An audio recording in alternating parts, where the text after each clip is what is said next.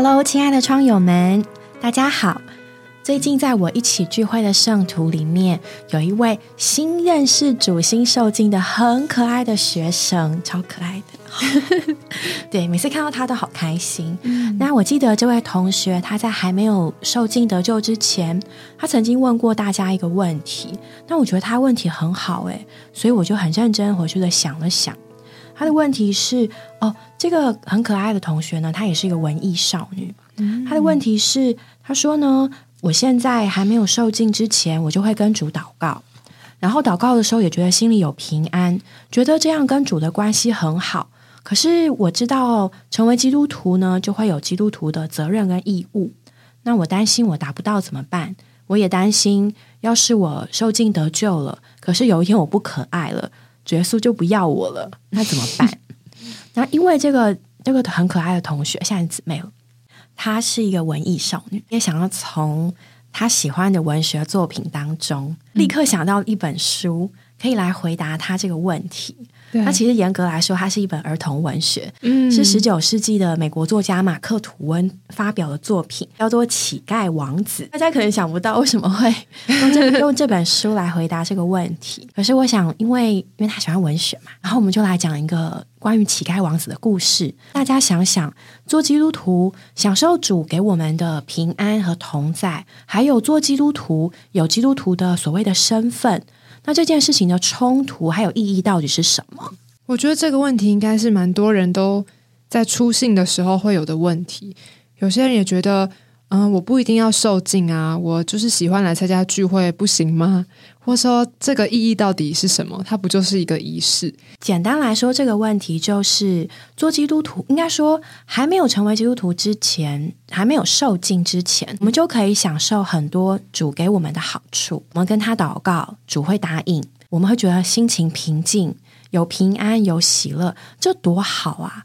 可是，当你一旦好像下一个承诺，做了一个基督徒，随之而来的责任跟义务。我们还不一定觉得，哎，我们 handle 得住，维持现状又有好处，又有一个距离的美感，又自由，对不对？谁不想呢？好，今天这个故事呢，是发生在它是一个历史的虚构故事。嗯，它背景是在十六世纪中，那时候英王亨利八世重病，他唯一的儿子爱德华王子，还有另外一个呢，在伦敦的。乐色院长大的小乞丐汤姆的故事。嗯，就在某一天雷电交加的夜晚，这个贵族的王呃出身王室的众望所归的爱德华王子，跟在乐色堆里面被觉得多余厌弃的小乞丐汤姆，就在同一个时刻出生了。奇迹似的长得非常的相似，身高、外形。脸哦，就就很奇妙，呃，故事嘛。对，但是他们却有一个截然不同的命运。小汤姆呢，有一个喝酒、酗酒又会揍人的爸爸，有一个慈爱的母亲，有一个脾气凶暴的奶奶，还有两个姐姐。那爱德华呢，有个非常爱他的父亲父王，还有许许多多的贵族，还有亲戚们、公主们包围着他。他们两个，一个在贫民窟里面。一个在王宫里面过着截然不同的生活。那小乞丐汤姆，他是一个很聪明的孩子，也很好学。所以在他成长的过程中，虽然爸爸一天到晚叫他去讨饭，嗯，虽然没有人太照顾他，可是当时贫民窟里面有一个神父。嗯，就对他很用心，常常教他读书识字。那这个聪明的孩子也在过程中学到了很多人生的道理，然后不知不觉的也学会了一种在这个角色扮演的过程中，好像成为真正的王子。然后另一面呢，这个爱德华王子在王宫里学会了各样的技能，这个会那个也会，又会剑术，又会马术，上拉丁文，上希腊文，上数学课，是不是？是不是？忙的不得了。就在奇迹的某一天的下午，小汤姆。走出了贫民窟，不知不觉就走到王宫栏杆的附近，就这样与王子相遇了。本来侍卫呢觉得这个脏兮兮的小乞丐很讨厌，要把他赶走。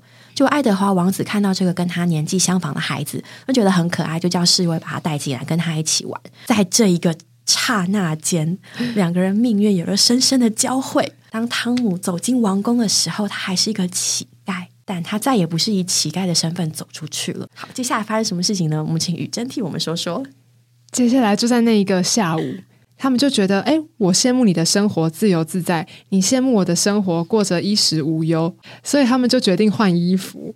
汤姆就把他的衣服脱下来给这个王子体验看看，那王子也把他身上珍贵华丽的衣服脱下来给汤姆穿。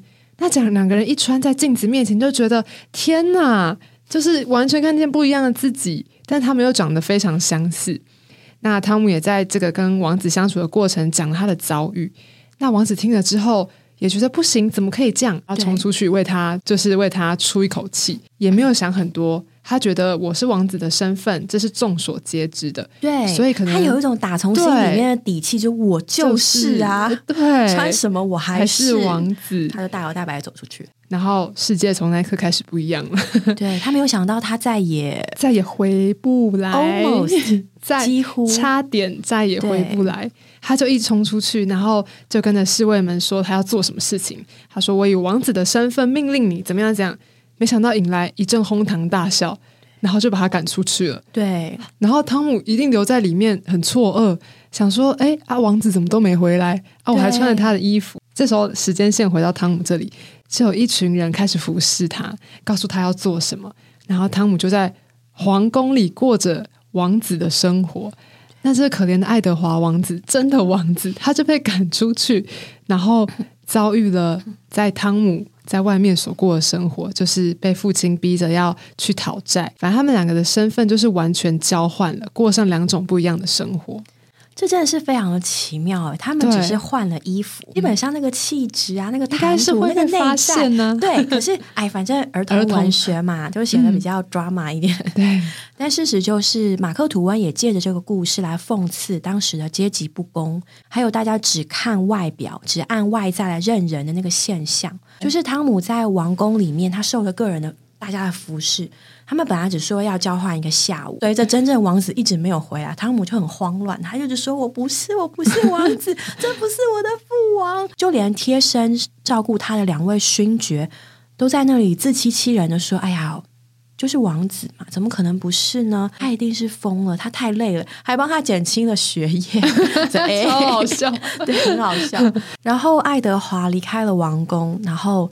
也是阴错阳差的，就来到了贫民窟。他的爸爸、他的姐姐、奶奶，大家也都没有认出来，身边的人也真的都没有认出来，也觉得他疯了。所以这个世界上不再有汤姆跟爱德华，只有两个小疯子。对啊，然后爱德华受尽了欺侮，然后汤姆呢也受尽了荣华富贵。对，两个人呢都在承受着他们本不该承受的待遇。对他们都接受了某种程度的错待。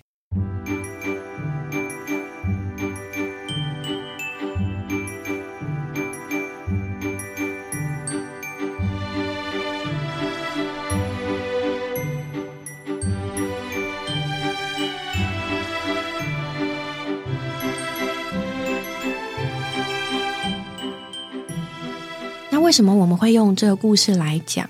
意思就是说，首先呢，我们看到有一个东西是外在的，有一个东西是里面的。嗯，外在的东西是王子的身份，或者是乞丐的衣服。对，内在的东西是王子的生命，还有乞丐的生命。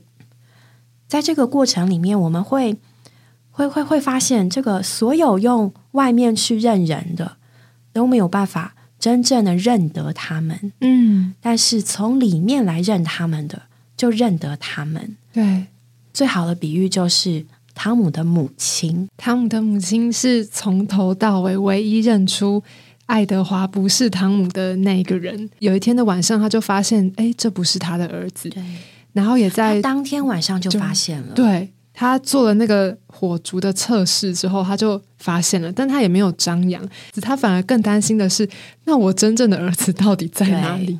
直到最在故事的尾声，他要加冕典礼的时候，对，在街头上骑着马的时候，他就冲过去认出来，原来汤姆被认成是王子了，所以他不顾任何的一切，他的眼中没有现在是加冕典礼，现在是王子在游行，他只觉得那是我的儿子。所以他就不顾一切的冲上前去，要与他相认。当然那时候汤姆因为心里有一些的故事，他没有敢相认，对拒绝相认。可以从这边知道，母亲是从里面从这个他与儿子的接触，深到不行的血缘关系，这是没有办法抹灭的。唯有他认出了他的儿子。嗯，对。其实母亲认得自己的孩子，我觉得这好像是真的。我们家小薇小时候，我们参加那个嗯录影现场训练，然后有很多很多的孩子们就在那个儿童室里面。那儿童室很大嘛，也有服侍者，也有姐姐们，很多人在那里照顾。嗯，但那时候小薇还小，所以她那时候就是她她她她真的很粘人。虽然已经大概一两岁了，对，两岁了，然后但是。他就是很黏妈妈，然后但同时期的孩子们很多。那最奇妙的就是离那个会场还有那个妈妈们的区域是有一有好一段距离。然后有的时候呢，儿童室会传来一两声哭声，嗯，然后呢，你就会发现那个瞬间，那妈妈们嗖秒回头，然后呢，也在那个瞬间立刻就会听出来，那是不是我孩子的声音？就会看到一群真的就一群妈妈们，他们立刻呢。认出自己孩子声音，然后就就会有一个人冲过去，但很奇妙是没有认错，哎，好哎，真的没有。那有一次呢，小维哭哭到第二声，第一声我就警觉，哎，有小孩哭，第二声就是我的小孩，我女儿，然后我就冲上去，然后哭的很大声，会吵怕吵到人家，结果发现真的是，哎，就全部就是他在哭，嗯，就就很奇妙，就是真的你自己的孩子，你会有一种。心灵相通了，我想马克吐温可能也是经历过母亲认得自己孩子的声音，因为那里有一个生命的关系，所以换过来，我们与我们的父神，我们与我们的亲人的那个生命的关系，也是没有办法否认的。而且那个生命的关系，真的会让你打从心底，在那个连接的里面是斩不断的，然后也是很甜美的。妈妈她一看到汤姆骑在马背上，虽然穿着。极为华贵，可他从他一抬手那个小动作，他就知道那是我的孩子。他一心一意的就是要我的孩子要回到我身边，这就很明显的讲到，真的是生命的关系。就像我们与父神也是生命的关系。今天无论我们外面穿的怎么样，过着怎么样的生活，我们的父神都可以认出来，那个是我们。就像汤姆的妈妈认得汤姆一样。这个生命的关系是不可磨灭的。其实想一想，我们与神有这样的关系，真的非常甜美。那有点回应刚才这个小羊的问题，好像基督徒要尽一些的义务，好像我们有了这个身份，我们就可以做什么，不能做什么。但其实这不是神的心意，因为神是看我们的里面，就像这个妈妈认得汤姆一样，是看生命，看我们里面的关系和情形。在神这一面呢，不是像不像或好不好的问题，是不是的问题。在神这一面是这样，其实，在我们这一面也是一样。爱德华在贫民窟受尽折磨，但是他里面有一个确信跟笃定，我就是王子啊！是因为这份笃定，让他遇到了迈尔斯，让他一路呢回到了王宫。而汤姆虽然他享受了荣华富贵，但他心里面一直有一个很强烈的谴责，我就不是啊！不管我怎么装，怎么打听，我就不是。那个是不是的东西呢？那个，然后母亲后来认出他，那很强烈的里面的那个、那个、那个谴责，唤起，对，就完全唤起了汤姆这个人。我就不是，我要是我所是的，是不是让爱德华回到了他的王位，让汤姆回到他该所是的？所以，其实到最终，那个里面真实的情形，会让我们回到真实该有的光景，而这也是我们父所要的。我们承受了不是我们生命该有的情形。再怎么样都会觉得难受，但是问题就是像刚刚雨珍讲的，今天呢，我们相信接受主了，他真的不是一个入教的仪式，他是接受了一个神的生命，让我们成为神的儿女。所以换言之，我们也是从本来好像很 low 的这个乞丐光景，升为神的儿子，所以我们里面就会有这样的生命的感觉，很确定、很笃定的。对啊，我就是，不要只是享受一些外面的好处，我们要得着那个真正的生命。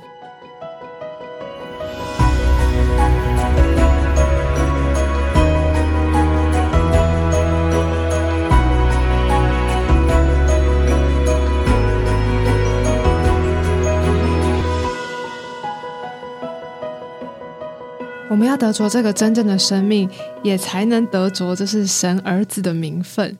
在加拉太书那里四章的四到五节有说到，极致时候满足，神就差出他的儿子，由子女所生，且生在法律以下，要把法律以下的人救出来，好叫我们得着儿子的名分。我觉得还蛮宝贝这节经节的，就说到神不是要我们成为一个守法律的人，遵守法律和诫命还有规条，这些律法是为着暂时的目的所颁赐的。神的计划乃是要我们成为他的儿子，要承受神所应许的福。那这应许就是神永远定旨所赐给的，要我们得着他的。名分就成为他的许多儿子，就像这个故事里面，爱德华在拿回他的王位之后所得着的一切的福分，其实就是为着这个王位应有能够承受的这个王位以外的。是任何的人是没有办不会得着的，这就是为什么神儿子的名分这么重要，成为真实里面这个生命的得着也是为什么这么重要。对，嗯，我们必须是我们所是的，不然我们可能活在一个假冒的恐惧底下，或者是我们可能 虽然在错待之中，但我们里面却有一个东西把我们顶上去。所以在这个故事会回到这个问题，刚刚雨珍讲了一本一节很好的经节。我也想到使徒保罗，他对信徒说：“你们所受的不是奴役的灵，仍旧害怕；所受的乃是儿子名分的灵。在这灵里，我们呼叫阿巴父。意思就是，当我们重生，从神得着了生命，神所给我们的不是一个奴役的灵，乖乖听话做神的顺民。他所给我们的，圣经称为。”儿子名分的灵，在这个灵，在这个感觉，在这个灵里面，你会很自然的呼叫阿巴父。像基督徒主日早晨的聚集，我们会呼求阿巴父。当你得救哦，里面会有一个很奇妙的感觉，你呼求哦阿巴父，有一种很甜美、很自然的感觉，不觉得难为情。而且圣经上还说呢，在这个灵里面的这个儿子的名分里面，包括了什么呢？儿子的生命，儿子的地位，对，儿子的生活，儿子的享受，还有长子名分、长子的基业，还有显明这样一个哇，包罗万 有的儿子名分的礼，这个呢，如今就在我们的灵里，所以我们的重生或说受尽，其实就就是叫我们的灵能够被点活起来，得着这个儿子名分的灵，叫你从乞丐。升为王子，叫你呢理所当然的心安理得的从内而外的升为神的儿子，理所当然的享受所有神家的丰富，因为神家一切的丰富都是为着我们嘛，因为我们是他所爱的众儿女。那回答他的问题，也说到我们是不是就什么能做，什么不能做？但其实最宝贝的就是这个福，就是神这个生命，这个生命里面有一切丰富的供应，能够应付每个的要求。是的，神的要求很高。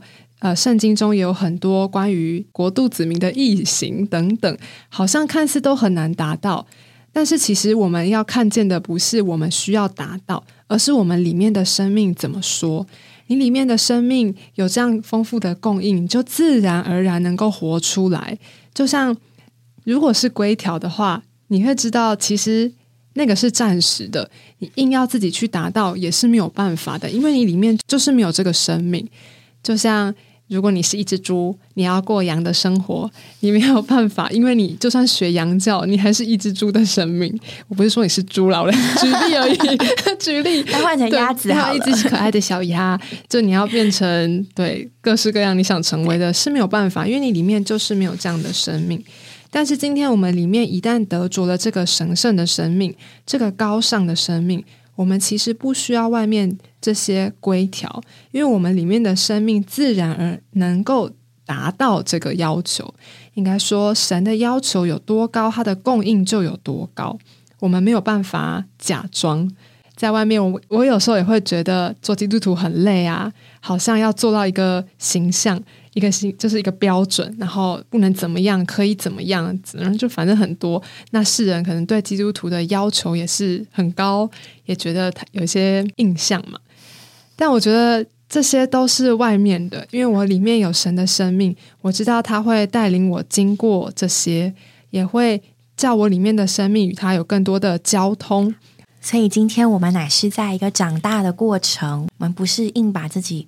放到那个标准里面，就好像一个王子，他需要受教育，嗯，他需要他需要吃，他需要喝。那越长大，他就越像一个王的样子。那同样，今天我们也是一样，我们的得救是一个很好的开始，让我们从这个生命里面开始长大，长大，越长大呢，你就会越像他，越可爱；越长大，你就享受你父亲的丰富越来越多。所以我觉得今天这个问题也不仅是送给这个小可爱的小羊，也是送给我们自己。渴慕有真正里面的东西，渴慕在里面来认人，看可爱的弟兄姊妹们，看他们的生命。